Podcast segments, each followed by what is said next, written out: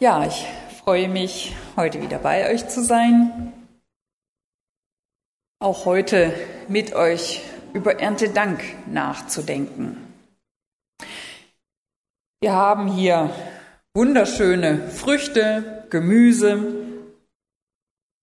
Sie alle haben verschiedene Formen, verschiedene Farben, einen ganz unterschiedlichen Geschmack, Geruch es gibt verschiedene Anbaumethoden, unterschiedliche Reifezeit, aber alle eines ist bei ihnen allen gleich. Sie sind ursprünglich aus Samen entstanden. Und jetzt möchte ich einfach die Kinder mal fragen, welche Art von Samen kennt ihr denn? Woraus entsteht zum Beispiel ein Apfel? Sag mal ruhig laut. Nie traut sich keiner. ja, sag mal. Genau, aus einem Apfelkern, den man dann in die Erde steckt oder der von alleine in die Erde fällt, wächst ein Apfelbaum. Und wie ist das mit der Kiwi? Woraus entsteht die denn wohl?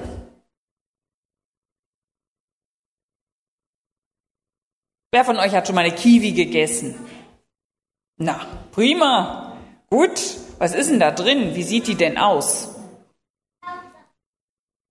Manche sind sehr sauer, da hast du recht, ja. Und welche Farbe haben die denn?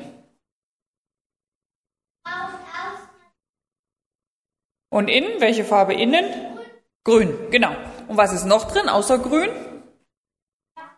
Genau, kleine schwarze Kerne.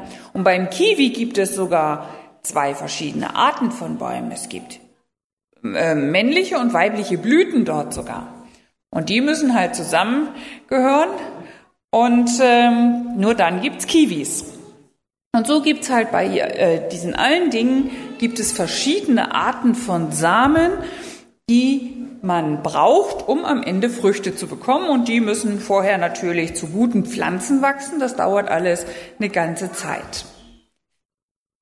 Und das ist nicht nur jetzt so, wo wir heute leben, sondern das war schon immer so. Und Jesus ist ja der Schöpfer und er hat genau gewusst, was er tat und hat auch zu seiner Lebenszeit hier auf der Erde immer sehr auf die Natur geachtet. Genau hingeschaut, und ja, den Menschen bewusst gemacht, inwiefern Dinge aus der Natur etwas über unser persönliches Leben erzählen können, erklären können, uns helfen können. Und eine Beschreibung von der Natur, von dem, woraus am Ende dann eben Samen entstehen, finden wir in Markus 4 und dort lesen wir Verse 3 bis 9 und dann 14 bis 20. Markus Kapitel 4, Verse 3 bis 9.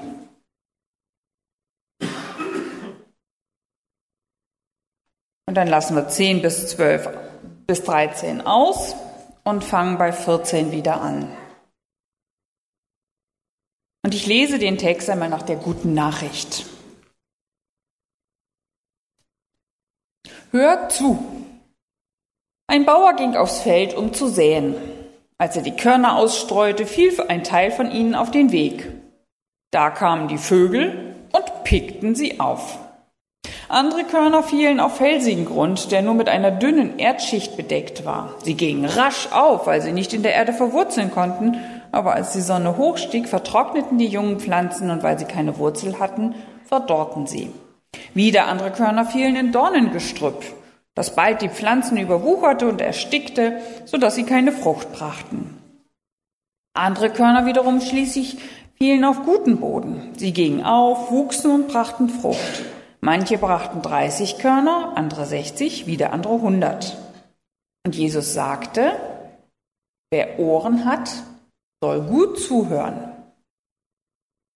Jetzt ab 14 weiter. Der Bauer, der die Samenkörner ausstreut, sät die Botschaft Gottes aus. Manchmal fallen die Worte auf den Weg. So ist es bei Menschen, die die Botschaft zwar hören, aber dann kommt sofort der Satan und nimmt sie weg, was in ihr Herz gesät wurde. Bei anderen ist es wie bei dem Samen, der auf felsigen Grund fällt. Sie hören die Botschaft und nehmen sie sogleich mit Freuden an. Aber sie kann in ihnen keine Wurzeln schlagen, weil diese Leute unbeständig sind. Wenn sie wegen der Botschaft in Schwierigkeiten geraten oder verfolgt werden, werden sie gleich an ihr irre. Wieder bei anderen ist es wie bei dem Samen, der in das Dornengestrüpp fällt. Sie hören zwar die Botschaft, aber sie verlieren sich in Alltagssorgen, lassen sich vom Reichtum verführen oder leben nur für ihre Wünsche. Dadurch wird die Botschaft erstickt und bleibt wirkungslos. Bei anderen schließlich ist es wie bei dem Samen, der auf guten Boden fällt. Die hören die Botschaft, nehmen sie an und bringen Frucht, manche 30-fach, andere 60-fach, wieder andere 100-fach.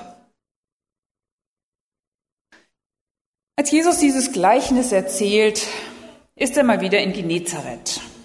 Um ihn herum sind viele Menschen, die wollen sich zum Teil von ihm heilen lassen. Andere wünschen sich, seine Botschaft von Gott zu hören, die so, weil er so ganz anders von Gott erzählt als die Schriftgelehrten. Und wegen der vielen Menschen um ihn herum ist es so eng, dass er an die Fischer bittet, ihn ein Stück auf den See hinauszufahren, sodass ihn alle sehen können aus der Entfernung und er auch einen guten Überblick hat. Vom See aus kann man dann in die fruchtbare Ebene Genezareth sehen und im Hintergrund sieht man so die Berge. Auf dem flachen Land waren überall die Bauern dabei, ihr Getreide auszusehen. Viele der Zuhörer Jesu haben sie diese Bauern gesehen, als sie dran vorbeigegangen sind, um dahin zu gehen, wo Jesus gerade war. Vielleicht waren noch manche von denen, die da vor Jesus standen, selber Bauern, aber so mit einer Sehnsucht nach Jesu Botschaft getrieben, dass sie die Bebauung ihrer Felder lieber ihrer Familie überließen und selber erstmal geistlich auftankten. In Palästina baut man überwiegend Weizen und Gerste an, zumindest in der damaligen Zeit, und daraus wurde Brot gebacken und das war dann so das Grundnahrungsmittel. Weizen wuchs in den feuchteren Regionen, also so am Jordan entlang, Gerste dann eher in den trockenen Gebieten. Vor der Aussaat mussten erst Steine vom Acker entfernt werden. Und es ist interessant, ich laufe auch immer wieder so von Ostelsheim, wo ich wohne, da so ein bisschen durch die Gegend und ja, Früher sind dann oft die Steine weg und im Laufe der Zeit kommen sie wieder hoch, weil sie durch den Boden immer wieder hochgedrückt werden. Und so finden sich überall diese Steinhaufen dort, die dann zum Teil eben auch Grenzen markieren und am Feldrand dann entsprechend aufgeschichtet sind. Dann, wenn dieses Steine sammeln beendet war, dann hat man den Boden mit einem Pflug aufgebrochen. Darauf hat der Bauer die Saat gestreut, das Feld nochmal gepflügt, sodass die Körner mit Erde bedeckt sind und dann vielleicht nochmal nachgesät. wenn der Bauer seinen Samen eben so von Hand aussäte, so großräumig, dann blieb es nicht aus, dass ein Teil eben auf ungünstiges Gelände fiel. Aber der meiste Teil wuchs in den guten, vorbereiteten Boden richtig schön auf und brachte dann Frucht.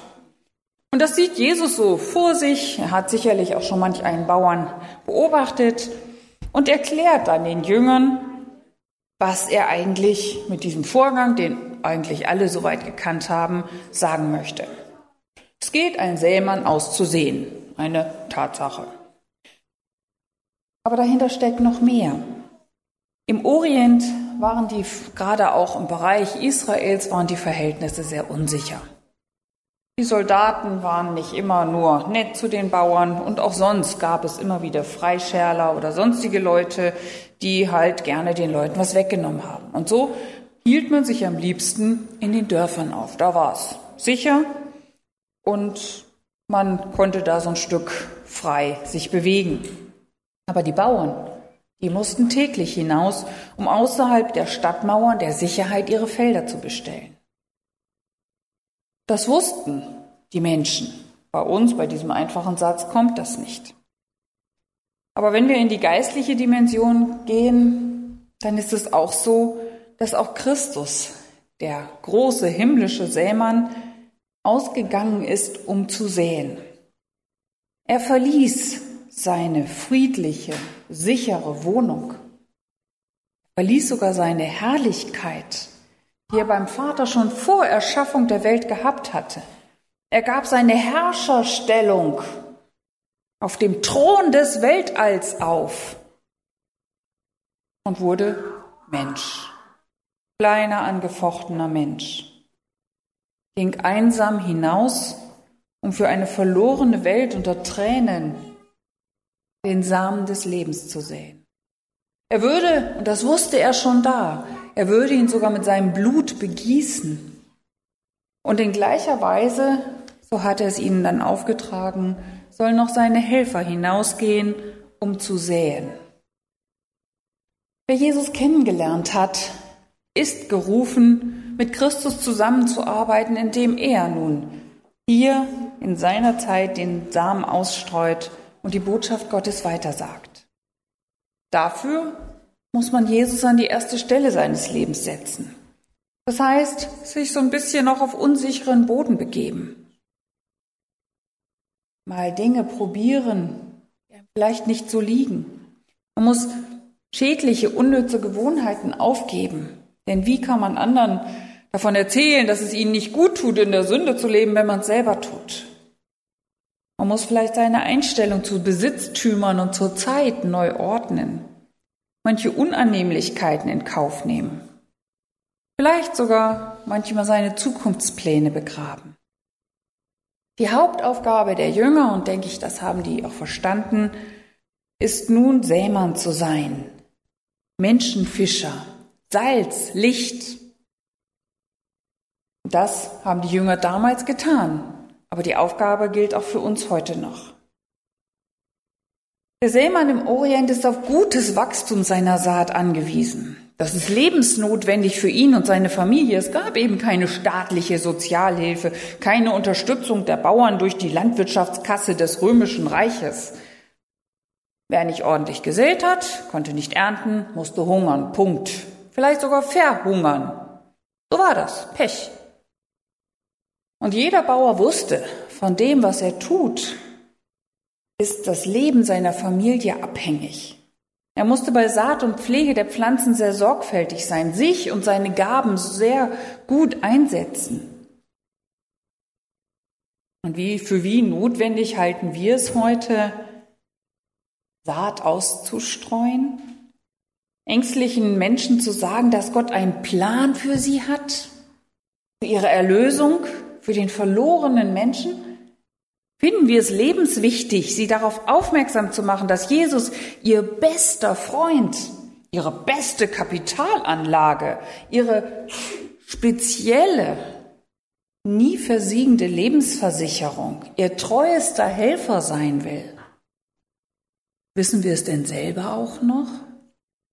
Wie dringend ist es uns, ihnen in ihrer Angst zu sagen, dass ein Gott auch einen Plan für diese Weltgeschichte hat, in der die Politiker eigentlich auch nicht mehr weiter wissen und nur einfach die Fristen anders setzen, damit das irgendwo alles noch funktioniert und manche Schuldengrenze halt anheben.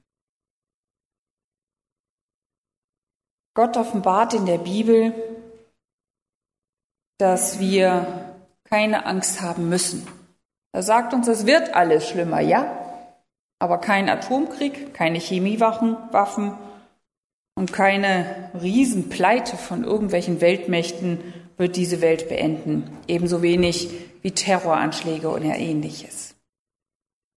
Aber aus der Bibel wissen wir auch, die Zeiten werden nicht rosiger, sondern schlimmer. Und dafür braucht man heutzutage noch nicht mal in die Bibel zu schauen. Aber um zu wissen, dass Gott einen Plan, eine Botschaft für jeden Menschen hat, dass niemand in dieser Zeit sich wie ein Spielball den Umständen ausgeliefert fühlen muss, depressiv werden muss vor lauter Einsamkeit, aggressiv vor lauter Hilflosigkeit, dafür brauchen wir sein Wort.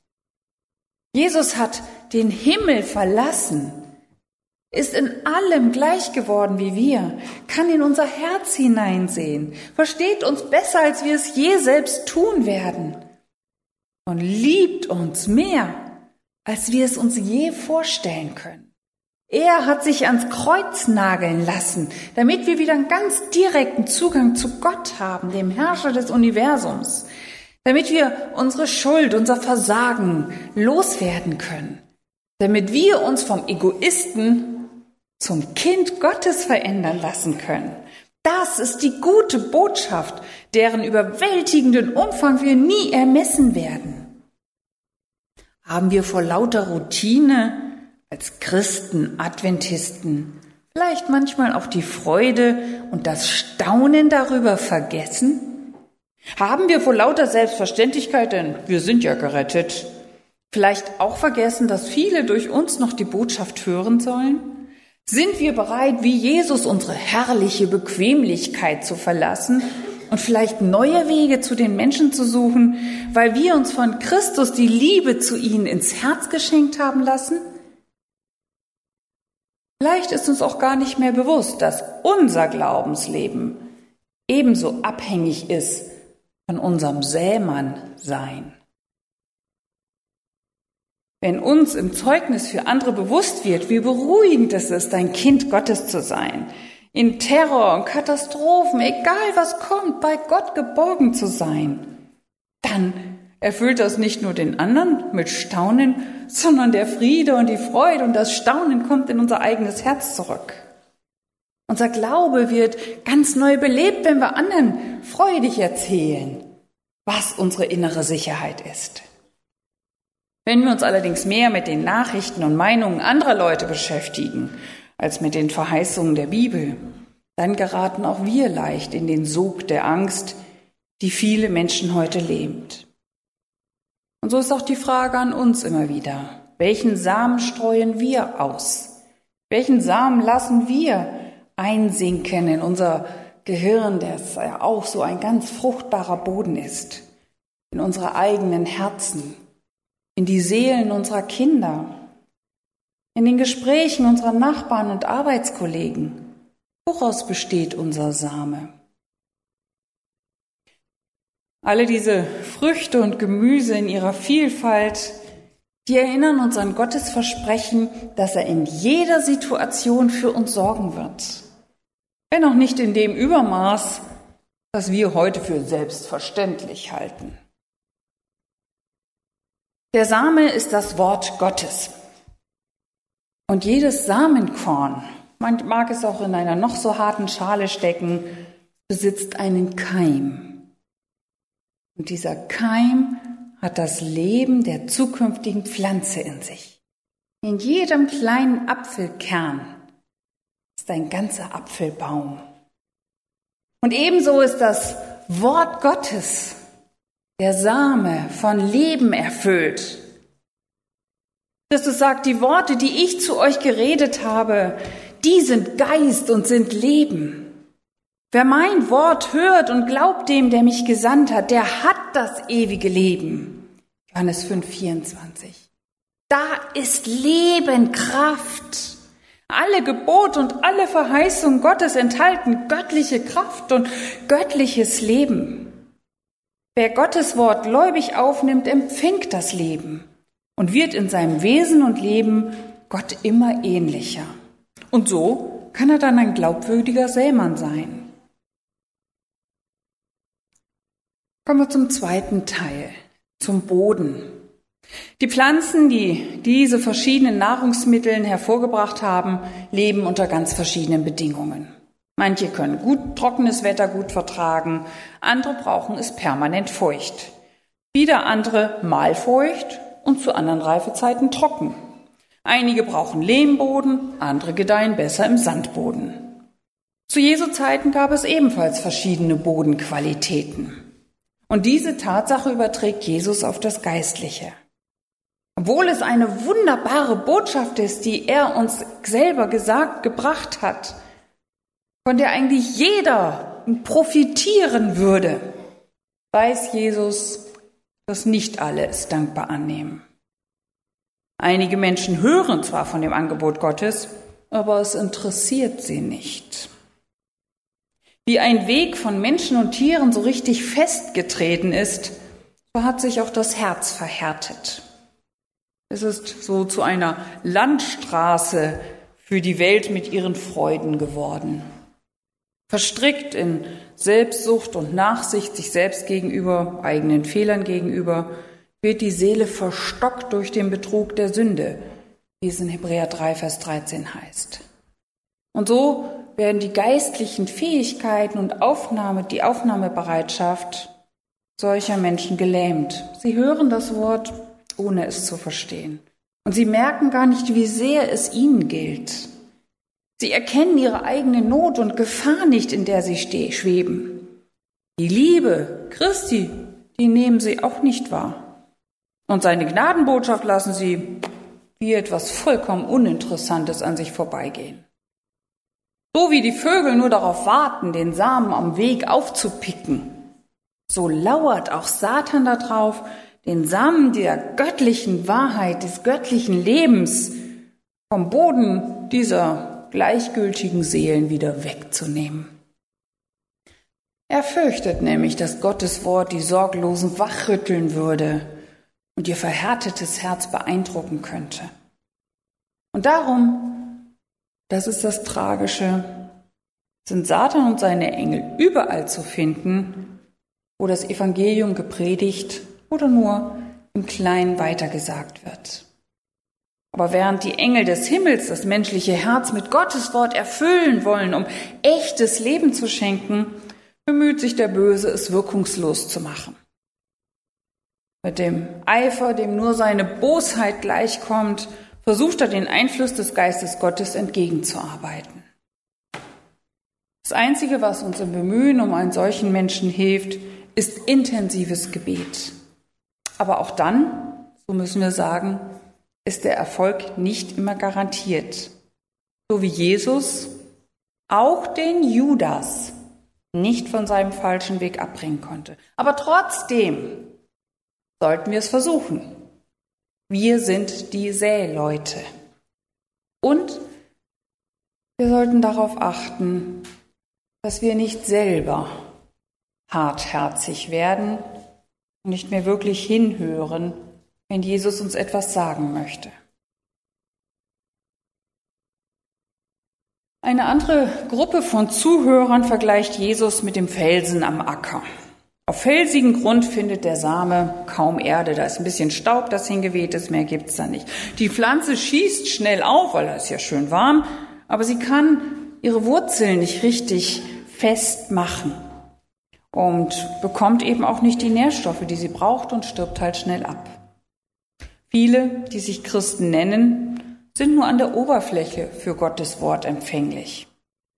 Die Menschen lassen sich schnell überzeugen, sind vielleicht schnell Feuer und Flamme und scheinbar bekehrt, aber in Wirklichkeit ist ihr Glaube nicht echt.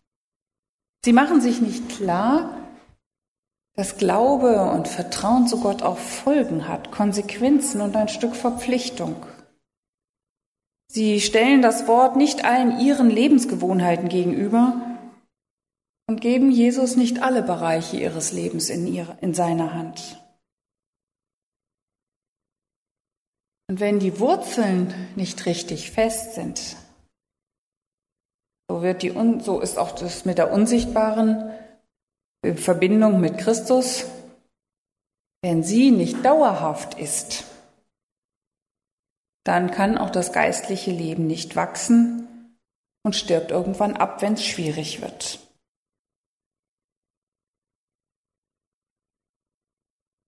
Liebe muss die Triebfeder sein von allem, was wir tun.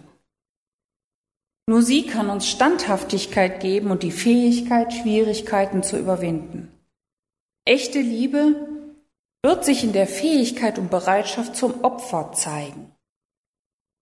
Der Erlösungsplan beruht auf einem Opfer, einem unermesslich, unvorstellbar großen Opfer. Christus gab alles für uns dahin. Und wer ihn annimmt, wirklich verstanden hat, worum es geht, wird auch seinerseits bereit sein, den Erlöser, dem Erlöser alles zu opfern. Und sicherlich vieles wieder zurückbekommen von dem, was er gegeben hat, aber eben gereinigt und verbessert. Über allem im Leben steht dann der Wunsch, Gott zu verherrlichen, ihn zu ehren Wir werden gern für ihn leben und arbeiten, wenn wir wirklich verstanden haben, was er von uns möchte und warum. Wir werden wie er keinen größeren Wunsch haben, als dass Menschen die Erlösung von Sünde und Schuld erfahren und eine neue Perspektive für ihr Leben bekommen. Aber es gibt noch eine Möglichkeit, so sagt uns der Text, weshalb der Same des Seemanns am Ende keine Frucht bringt. Der Same fällt unter die Dornen. Nie ging es uns so gut wie heute. Nie hatten wir so eine Vielfalt an Früchten und Gemüsen.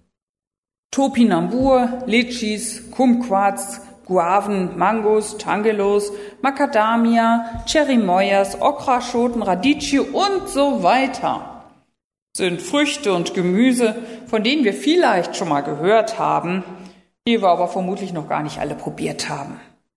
Sie wachsen nicht in unseren Gärten, aber sie sind in unseren großen, gut sortierten Supermärkten fast das ganze Jahr zu bekommen. In unserem Land herrscht der Überfluss und der Konsum.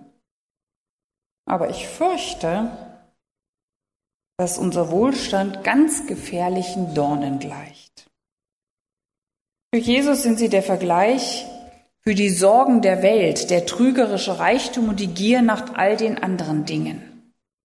In der guten Nachricht heißt es, sie verlieren sich in ihren Alltagssorgen, diese Menschen, die da irgendwo sich mehr führen lassen. Sie lassen sich vom Reichtum verführen und leben nur für ihre Wünsche. Parallele in Lukas 8, Vers 14, da heißt es nach der guten Nachricht, sie ersticken in ihren Alltagssorgen, in Reichtum und Vergnügungen und bringen keine Frucht. Viele Nachfolger Jesu sagen, ja, ja, ich glaube an Jesus. Aber wenn Sie mal ganz genau hingucken, versuchen Sie doch immer wieder alles selber zu managen.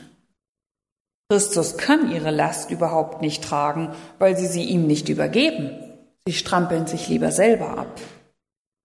Und so entfremden sie sich von Jesus, statt die Sorgen, die Jesus uns auch deshalb gegeben hat, damit wir mehr zu ihm kommen, ja, gehen wir weg, weil wie kann Jesus Liebe sein, wenn er mir so ein Problem gibt, wenn ich nicht genug verdiene, wenn ich dies und jenes nicht kriege?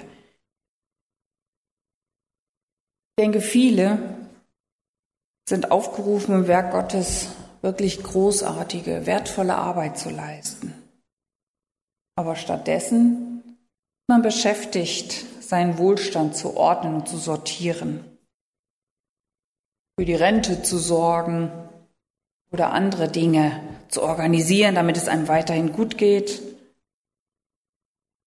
Und man merkt gar nicht, wie sehr man sein geistliches Wachstum vernachlässigt.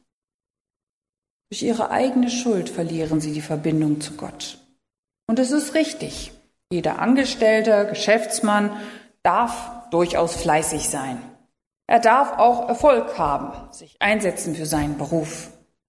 Aber wenn man in seinem Beruf so aufgeht, dass keine Zeit mehr bleibt für Gebet, Bibelstudium und Mitarbeit in der Gemeinde, keine Zeit, um Gott zu suchen und ihm zu dienen, dann ist die Frage, wie das mit den Prioritäten ist. Und dabei, und das haben sogar viele Nichtchristen erkannt, tut es gut, der lärmenden Welt mal den Rücken zu kehren, die Ruhe zu suchen, nicht nur in sich zu hören, sondern auf den, der das echte Leben schenkt, der ihn noch gerne rausholen möchte aus dieser Tretmühle, wo man nur im Rad dreht, nichts anderes sieht und hört. Rausholen und für die Arbeit, die ja notwendig ist, eine andere Perspektive zu zeigen. Der Same des Wortes kann bei Menschen, die sich so vereinnahmen lassen, keine Frucht bringen, weil Kraft und Zeit damit vergeudet wird, das Dornengestrüpp der Weltlichkeit zu nähren. Aber zum Glück hört das Gleichnis hier nicht auf. Aber denn das Beste kommt ja jetzt noch. Der Sämann sät ja das meiste auf gutes Land. Land, auf dem der Same richtig schöne, tiefe Wurzeln ausbilden kann, Nährstoffe findet, wächst und viel Frucht bringt. Hier geht es um Menschen, so sagt es Markus 4, Vers 20, die hören das Wort und nehmen es an und bringen Frucht. Das sind die, die das Wort hören und behalten in einem feinen, guten Herzen und bringen Frucht in Geduld. So heißt es in Lukas. Das feine, gute Herz, von dem das Gleichnis hier spricht, ist kein sündloses Herz. Ein feines Herz hat der Mensch, der sich vom Heiligen Geist überzeugen lässt, dass er Gott braucht, dass er das Wichtigste ist, der seine Schuld bekennt und auch fühlt, wie sehr er die Gnade braucht. Er will Gottes Gebote halten, sucht aufrichtig nach der Wahrheit. Und dabei ist die Erkenntnis der Wahrheit weniger eine Frage der Intelligenz als vielmehr der Aufrichtigkeit. Wer demütig um göttliche Führung bittet, dem enthüllt der Heilige Geist die Wahrheit. Große, wunderbare Wahrheiten. Aber es genügt halt auch nicht, das Wort eben ab und zu mal eben schnell zu lesen, zu überfliegen. Wer lernen will, muss sich richtig hinein vertiefen den eigenen Herzensboden wirklich gut vorbereiten, aufbrechen, so wie der Bauer den harten Boden aufbricht. Unter Gebet und größter Aufmerksamkeit das Wort erforschen. Jakobus 5, Vers 7 heißt es, siehe, der Bauer wartet auf die kostbare Frucht der Erde und ist geduldig, bis sie empfange den Frühregen und Spätregen. Und so soll auch der Christ daran arbeiten und noch ein Stück warten, dass das Gott, Wort Gottes in seinem Leben Frucht bringt. Aber Vorsicht, wenn wir Gott darum bitten, dass unser Glaube wächst, schickt er oft Schwierigkeiten. Denn leider wächst man geistlich eher, wenn man in Schwierigkeiten ist und sich nur noch an Gott festhalten kann, als wenn alles gut und glatt geht. Manchmal verstehen wir dann Gottes Absicht mit uns nicht und denken, oh Jesus, jetzt habe ich mich dir ganz neu gegeben und jetzt gibt es das Problem. Kann ja wohl nicht sein. Aber geistliche Gaben können sich auch nur durch Wachstum entwickeln und Wachstum eben nur, wenn wir da wirklich bereit sind, in und an uns zu arbeiten und von Herzen an Jesus festzuhalten. Unsere Aufgabe dabei ist es, immer wieder an das Wort zurückzugehen, es zu bewahren, ihm zu gehorchen. Und nur dann wird es seinen Zweck erfüllen und uns in Dimensionen führen im geistlichen Bereich, die wir uns vielleicht noch gar nicht vorstellen können. Und auch im Leben auf dieser Erde. Gott hat uns schon reich beschenkt. Das sehen wir hier am Gabentisch, sehen wir in den Supermärkten, das sehen wir in unserem Zuhause. Wir doch mehr als alles haben, als, als, mehr als genug haben, als wir brauchen. Aber wichtiger noch als die Dinge, die wir haben, ist das Geschenk der Erlösung. Ein Geschenk, das, wenn wir es richtig verstanden haben, uns antreibt, zum anderen zu gehen. Uns antreibt, immer wieder Nährstoffe zu holen aus dem Wort, uns antreibt, zum anderen zu gehen. Und so wünsche ich uns, dass wir, wenn wir dann gleich zusammen essen und vielleicht dabei ein Korn, ein Kern entdecken, daran denken, in welchem Bereich Gott uns wohl mehr wachsen lassen möchte und wo Bereich, auf welche Art und Weise Gott uns als Sämänner und Frauen einsetzen möchte. Gott schenke uns Weisheit und ein offenes Ohr für seinen Heiligen Geist. Amen.